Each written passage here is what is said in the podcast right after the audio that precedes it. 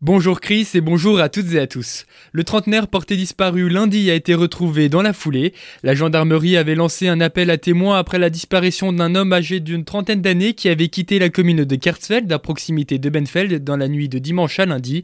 Il a été retrouvé sain et sauf lundi soir vers 20h sur le banc communal de Sermersheim. Une affaire sordide pour la cour criminelle du Barin. Un homme a été condamné hier à 8 ans de prison pour avoir commis des viols à répétition sur sa femme pendant le même nombre d'années alors qu'elle était endormi dans leur domicile situé à Benfeld. L'accusé qui comparaissait libre a été incarcéré à l'issue de son procès. Son nom a également été inscrit au fichier des auteurs d'infractions sexuelles. L'avenir du site du Zocom de Haguenau de 12 hectares fera l'objet d'une étude de reconversion. C'était un des sujets abordés lors du conseil municipal de Haguenau lundi. La firme internationale devrait quitter son siège d'ici 2029 et libérer au total 12 hectares le long de la route de Soufflenheim.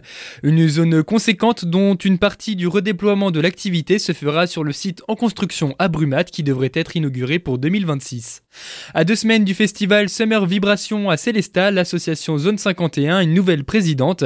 C'est Cécilia Michel, bénévole depuis 20 ans, qui succède à Mathieu Renaudé qui a assuré cette fonction pendant 8 ans.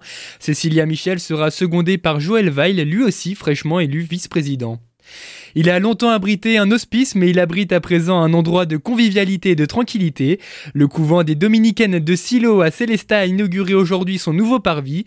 Ce projet lancé en 2018 a permis à la palette de s'équiper d'espaces verts et de mobilier urbain flambant neuf, le tout en collaboration avec des entreprises locales. Et c'est Marcel Bauer, maire de Célestat, qui nous parle de ce projet. Il était au micro de Mélina Fonck. Ce qui a changé, c'est que maintenant, eh ben, c'est un coin où on peut se promener, on peut s'asseoir, il y a des bancs, il y a de la végétation tout à fait adaptée au site urbain. Et je crois que rien que ça, ça doit inciter les gens à se promener ici et déambuler dans la ville de Célestat. Les objectifs, c'était déjà d'améliorer et d'avoir quelque chose de beau, hein, parce qu'avant on avait presque honte quand on passait, donc c'était ça, et aussi de permettre donc euh, aux visiteurs de sortir un peu de la place d'armes, d'aller vers euh, la rue de l'hôpital pour déambuler, et puis là on n'est pas loin du centre ancien de la ville de Célestat. Donc tout ça, ça fait un tout. Et puis c'est un espace aussi qui doit être apaisant pour euh, les riverains qui habitent là, parce qu'il y a quand même beaucoup de personnes depuis que le bâtiment a été réhabilité en logement. Hein. il, y a, plus de 60 logements qui sont sur le site pour que ces gens-là aient un confort de vie euh, adapté. Le coût des opérations s'est élevé à 550 000 euros pour 6 mois de travaux.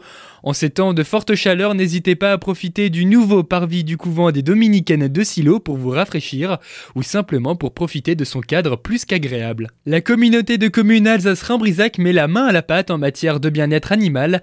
Lors du conseil communautaire, plusieurs projets ont été présentés aux élus pour intégrer la question du respect des animaux et du mieux vivre ensemble dans les compétences de la collectivité.